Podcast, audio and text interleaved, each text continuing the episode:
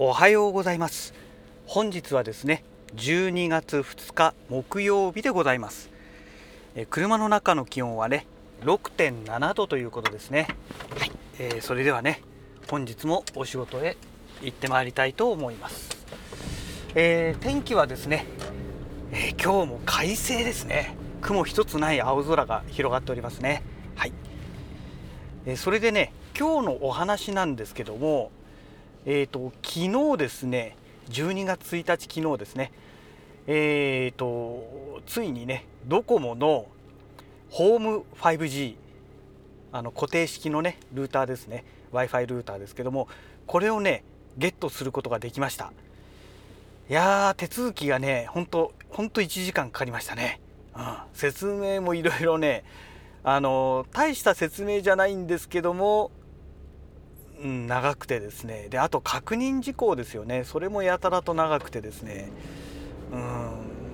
えこんなにかかるんだっていうぐらいねかかりましたけども。でまあ目の前でねなんか端末使っていろいろとそのね携帯電話と結局一緒ですからあのそれを登録してもらってね、まあ、その登録する作業なんかも結構時間がかかりまして。うん、まあ、登録する作業っていうかね登録している本当の作業ですね。うん、それもねちょっと時間がかかりつつね。でやっぱりその登録する前にもともと入力している情報が正しいかどうかの確認作業。これがねなんかすごい厳重にやられてましておそらくね結構ミスが多いことがあったんじゃないのかなと。だからもう2度3度と確認されるっていうね。3回4回ぐらい確認されたかな名前と住所電話番号ね、うん、っていう感じでしたね。でねえー、あとそれ以外にもね、まあ、今回のこのホーム 5G というね固定式の Wi-Fi ルーターですけども、あのー、まあ、中にね GPS が搭載されてましてでね、えー、その GPS で、まあ、そもそもこの契約する時にね登録した、えまあ、住所というかその使用地ですね使用する住所というのを登録するんですね。ま大抵の方があの住所地と一緒だとは思うんですけど私の場合住民票の住所と住んでる実際の住所がね微妙に違いますのででいやここじゃないんですって話をしておいて本当良かったんですけども、えーと、そのその住所で登録してしまって違うところで電源入れるとあの使えなくなるらしいんですよね。という話が出ましておおそれはまずいよってことでね、えーと、とそれで、えー、登録をちゃんとねえー、今自分が住んでる方の住所でね登録してもらったんですけどもねまああの距離にしたらね本当300メートルかそんなもんしか離れてないので、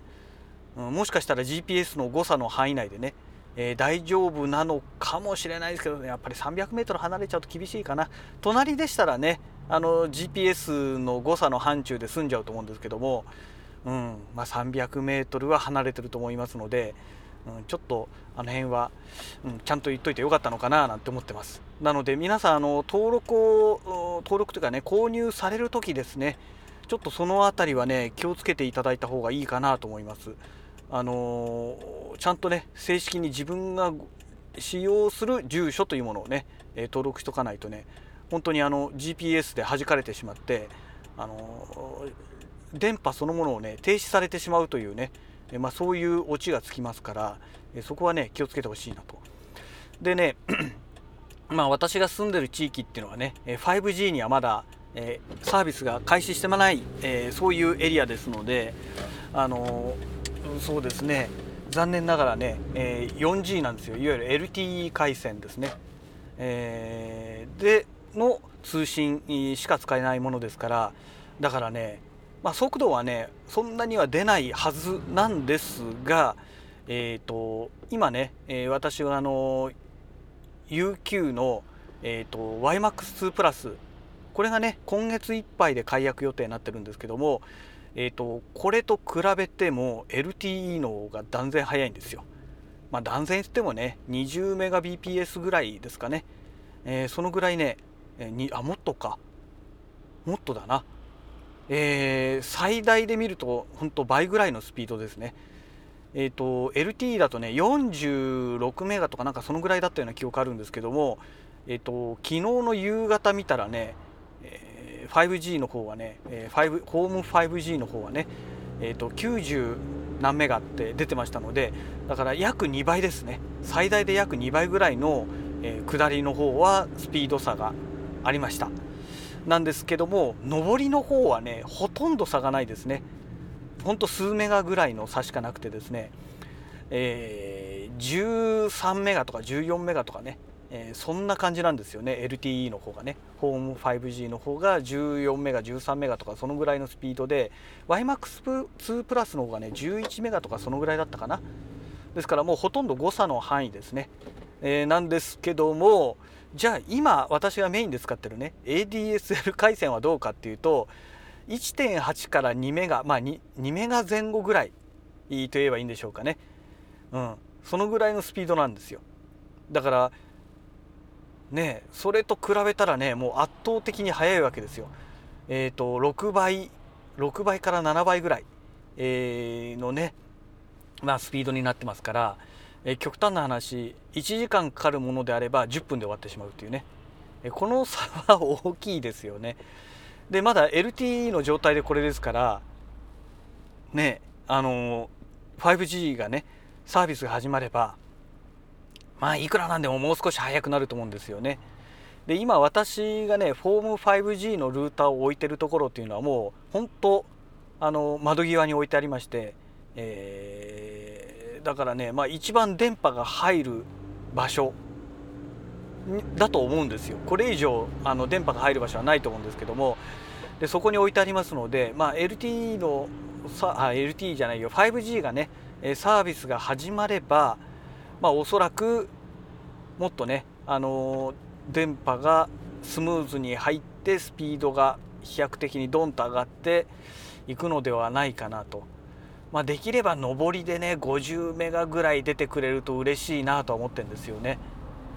で50メガ BPS ぐらいまで出てくれれば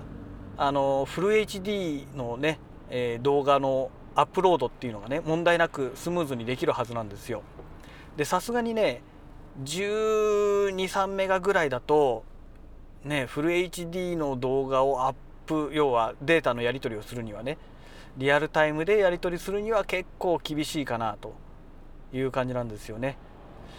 あそっか。昨日試しにちょっとやってみればよかったんだな。そうですね。うん。完全にねそんなのもう頭の中になかったんですけども。そうだ。えっ、ー、とホーム 5G 使ってねあの要は動画配信がどのぐらいできるのかっていうのをね試しにやってみればよかったんですね。ちょっと失敗しましたね。うん。えー、まあ、そんなわけでね、まあ、とにかくフォーム 5G が入りましたのでで今回ねこちらはね、えー、ヤマダ電機で購入しまして11月いっぱいもう終わってしまったんですけどね11月いっぱいまでにあのー、まあ、予約すれば、えーと本体一括0円ということだったんですよ。でなおかつ、えー、毎月1100円のねサポートっていうのを受けられますので、え、実際的現実的にねかかる費用っていうのは毎月、えーとまあ、4000円弱ぐらいでねあのー、まあ、経費が済んでしまうというね、まあ、そういうことなんですよね。いやーこれは助かりますよね。だから今まで YMAX2 プラスでやっぱり同じぐらい5000円弱毎月払ってましたから、まあ、これが来月来月の支払いあ今月か。今月分で支払いが終わりになりますので、まあ、引き落としはねもうちょっと後になるんですけどでただ違約金がかかりますからえこれがねおそらく1万1000円ぐらいかかっちゃうと思うんですよ。ですからまあなんだかんだでねあのー、ペイするまでね元を取るまではもうちょっと時間かかると思うんですけどもまあそれにしてもね、えー、長い目で見たらねもう確実にあの全然ホーム 5G に変えた方がいいというね、えー、まあそういうお話になってきますのでうん。まあ来年の今ぐらいにはね、えー、変えててよかったっていうね、まあ、そういうお話になると思うんですよ。うん、でなおかつね来年の今頃にはあのもうとっくにね、あの 5G の回線もえ開通しておりますから、え通信速度もね、え一気に上がってくるはずなんですよね。うん、そこがね、え一番期待したいところですね。えー、LTE の状態で YMAX プラスよりも速いわけですからね 5G になれば間違いなくもっと上がるわけで、えー、でなおかつね、まあ、今のあくまで今のところはという話なんですけどもあのー、3日でね3ギガあ3ギガじゃ3日で10ギガ使ってもね、えー、通信制限がないという話ですからでもうねすでにね、えー、フォーム 5G を持あ持って帰ってきてね、えー、手に入れて帰ってきてセッティングしてでね、えーと、早速ね YouTube で 4K の HDR の動画をね、えー、ストリーミングで見たんですね。でもう見てる時間なんてねほんとそれこそね3分とかそんなもんだと思うんですけどもそれですでに1.2ギガとかなってましたのでおいおいおいマジかよとか思ったんですけども、えー、ですからねまあ10ギガなんてあっという間ですよねで昨日はもうずっとね夜はねあの BGM をねあのなんかジャズだかなんかの曲をね、えー、ひたすら流し続けてであの小説を読もうというアプリを使ってね、え無色転生をずっと読ませてましたので、えこの音楽をねもう何時間も再生し続けてた時点で相当なデータ容量ねあの通信をしてるはずなんですよね。いやだからもうとっくにね10ギガはね間違いなく10ギガを超えてると思うんですよね。うんであとはね今のところそういうことで通信制限っていうものはないんですけども果たしてこれがねいつ通信制限というのがかかるようになるのかということなんですよ。そこですよね。でねどのぐらいね、まあ、私のその地域、まあ、その LTE のアンテナですよね。この LTE のアンテナっていうのはあの 5G と違ってね、まあ、今までの携帯電話の基地局のアンテナですからアンテナそのものの範囲がねかなり広いはずなんですよですから、まあ、私が住んでるところ以外にもまあねもうちょっとその人口の多いね、まあ、私の勤務先のある方とかね、え周辺地域も含めてこの1本のアンテナでやっている可能性が高いですのでですからどんなもんかなというとこですよね。まあ、かなり使っていらっしゃる方が多いとは思いますのでねあの乗り換えられてる方多いと思うんですよ。まあ、あとは、うん、これはもうこればっかりはね蓋を開けてみないとわからないですよね。あの今はねまだそういうことで、えーと、今年の9月からでしたっけ、えー、サービスが開始してでまあ1011でまあ今ね、12にようやくなったわけですけど、まあ、3ヶ月ぐらいですよね、えー、その程度の期間なんですけども、まあ、今んとこね、えーと、一括0円とかでねヤマダ電機とかでやってきたわけで今月からまあどうなるのかねちょっと分かんないですけどもねえもしかしたらある程度のユーザー数が確保された時点でね、えー、一括0円っていうのはないのかもしれないですけどね。でねあのまあ、ヤマダ電機にかかわらずねいろんなところで、えー、かなり大量にねばらまいてるみたいなんですよね。このホーム 5G のルーターをね、えー、ですからどうなるのかということと。でねあとツイッターでねどこもホーム 5G で検索しますといろいろ出てくるんですけどもホーム 5G のあの端末そのものがですね在庫がないっていうところがねあちこちにあるらしくてですねまだ在庫が入らないいつなったら入るんだみたいなことをね、まあ、予約待ちしてる方がねかなりいらっしゃるみたいなんですよね。ちょっとそれにね驚きでしたね、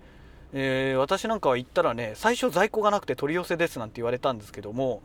おそらくあれね取り寄せですって言ったのはねあのー、あれだと思うんですよ。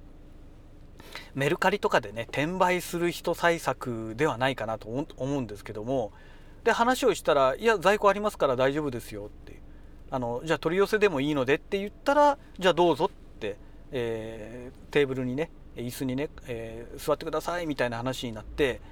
でいろいろ話をしたら「いや今ちょうど在庫がありますからね」なんて話に切り替わりましたので、まあ、おそらくあれはメルカリ対策ではないかなと。メルカリのね、えー、転売対策ではないかなと思うんですがそんな状態でしたので在庫はねまあ、なんだかんだで普通に